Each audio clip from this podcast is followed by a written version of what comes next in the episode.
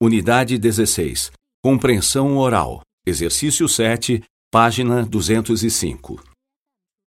Eu acho que precisamos contratar um matemático para trabalhar com o setor de marketing. Um matemático, Luiz? Para quê? O setor tem seis publicitários e eles estão fazendo um bom trabalho. Não entendo por que contratar um matemático.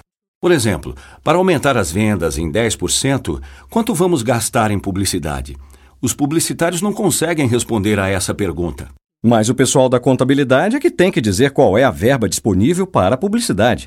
Isso é um exemplo de onde a nossa estratégia pode melhorar.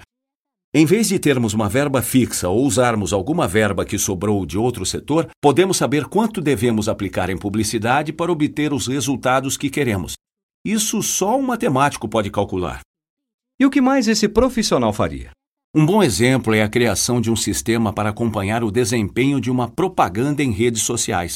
Poderíamos saber quantas pessoas clicaram no nosso anúncio e se os cliques resultaram em vendas. Assim, podemos substituir um anúncio se necessário. É, isso seria boa ideia. Outro exemplo do que o matemático faria é identificar promoções mais eficientes para atrairmos mais clientes. E podíamos filtrar as informações fornecidas pelos clientes para podermos dirigir melhor as nossas promoções e vender mais. Está bem. Vamos contratar um matemático para o setor de marketing.